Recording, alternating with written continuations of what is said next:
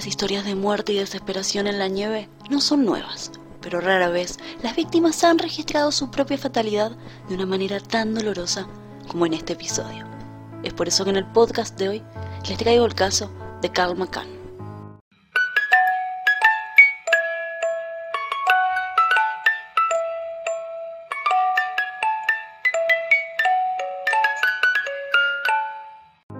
Karl McCann nació en 1946 en Múnich, Alemania. Sirvió en la Marina durante cuatro años, pero por su inclinación sexual fue dada de baja en 1969, acción que lo llevaría a sufrir una depresión que le hizo radicarse en Alaska, donde estudió fotografía y se estableció. En marzo de 1981, pactó con un piloto local que lo llevara cerca del río Colin, en el margen sur de la cordillera de Brooks. Ahí, él fotografiaría la vida silvestre y empezaría con un diario.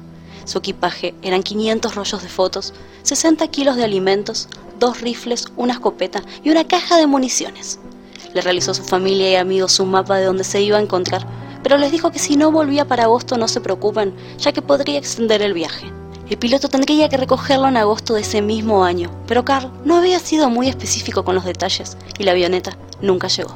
Para iniciado agosto, Carl se dio cuenta que la avioneta no iba a llegar. Allí es cuando su diario tomó un rol fundamental para saber cómo fueron los últimos días de su vida.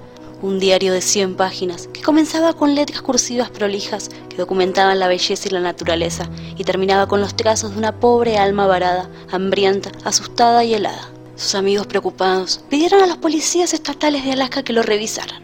Sobrevolaron el campamento de Carl y lo observaron agitando una bolsa roja de una manera que creían que era casual. Lo pasaron tres veces. En el tercer paso, lo vieron caminar lento y casualmente hacia la tienda y supusieron que no corría ningún peligro inmediato ni necesitaba ayuda de emergencia. Sin embargo, en su diario escribió lo siguiente. Recuerdo levantar mi mano derecha a la altura del hombro y agitar mi puño en la segunda pasada del avión. Fue un poco de alegría, como cuando su equipo anotó un touchdown o algo. Resulta que esa es la señal de ¡Todo bien! ¡No espere! Hombre, no puedo creerlo.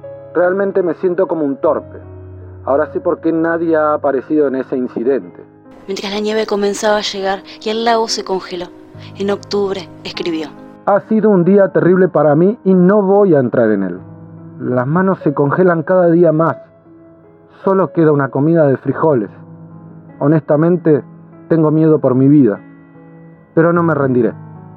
En noviembre, todos los suministros de alimentos de Carl se agotaron y escribió.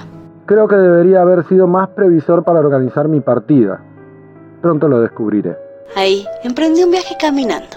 Caminó 120 kilómetros, pero no resistió más por lo debilitado que estaba. El día de acción de gracias comenzó a experimentar mareos y al despertar con escalofríos empezó a considerar el suicidio.